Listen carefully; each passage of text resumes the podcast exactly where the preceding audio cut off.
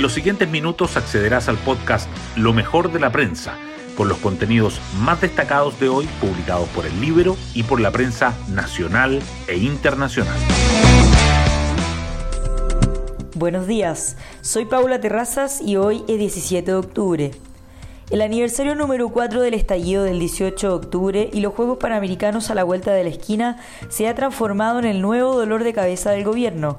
Pepe Out comenta en el libro pasaron de ser hijos del estallido a ser padres y van a tener que comportarse como padres y reprimir, al comentar que se querrá evitar un desborde a un par de días del inicio del evento deportivo.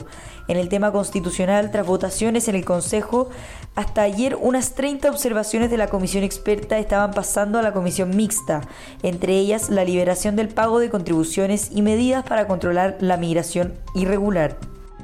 Hoy destacamos de la prensa. Consejeros no aceptan observaciones de expertos en normas controversiales y activan comisión mixta. El Consejo Constitucional empezó a votar las 210 enmiendas propuestas por la comisión experta. La mayoría de los cambios formales fueron aprobados.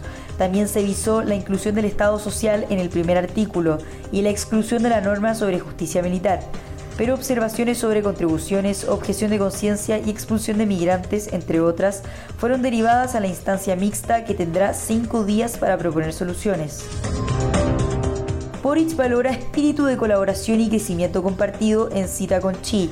Los presidentes de Chile y China se reunieron a las 9.50 horas de este martes en Beijing. La agenda de Boric para hoy también incluye una cita con el primer ministro Li Qiang y banquete de bienvenida del Foro de la Franja y la Ruta. En tanto se conocen más detalles del plan del grupo chino que construirá una fábrica de baterías de litio en Mejillones.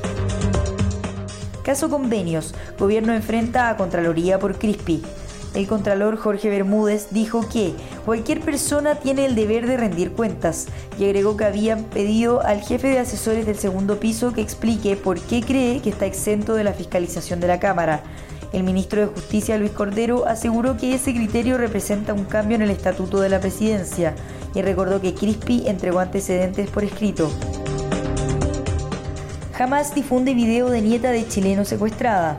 Soy Shoham Ahora mismo estoy en Gaza. Me han estado cuidando y proporcionándome medicamentos. Solo pido que me lleven de regreso a casa lo antes posible, dice la joven de 21 años. Por otra parte, líderes internacionales redoblan esfuerzos por evitar escala regional, y Biden advierte a Israel que ocupar Gaza sería un gran error. En la portada del libro destacamos, Pepe Aus, el gobierno pasó de ser hijo del estallido a ser el padre, y va a tener que comportarse como padre y reprimir. En una nueva edición del podcast Política para Adultos del Libero, Auz y el exministro Jaime Belolio analizaron el desafío que tendrá el Ejecutivo en este cuarto aniversario del 18 de octubre para evitar que se generen eventos de desórdenes a puertas del inicio de los Juegos Panamericanos. Gobierno presenta incentivo a la compra de viviendas e inmobiliarias esperan reducir alto shock. El beneficio consiste en la devolución anual de hasta 16 UTM durante 5 años para quienes adquieran una vivienda nueva entre la fecha de la publicación de la ley y junio de 2024. El proyecto ingresó al Congreso con discusión inmediata. Macri y Álvarez de Toledo critican a izquierdas populistas en Chile, Argentina y España. El presidente trasandino y la diputada hispana encabezaron el onceavo seminario Pictón en el Mercurio llamaron a la derecha a dar batalla cultural para afianzar cambio vía elecciones ante una izquierda que decree del crecimiento, el desarrollo y la competitividad. 18 de octubre, la incómoda conmemoración que la moneda y el oficialismo quieren evitar. Hace un año el presidente Boric decía que el 18 de octubre no fue una pura ola de delincuencia.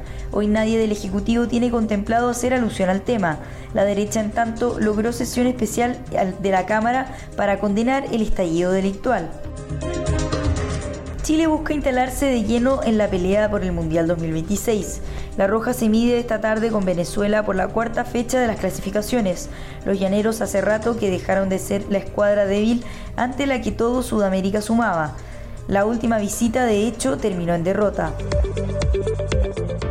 Y así llegamos al fin de este podcast donde revisamos lo mejor de la prensa. Que tengan un excelente día.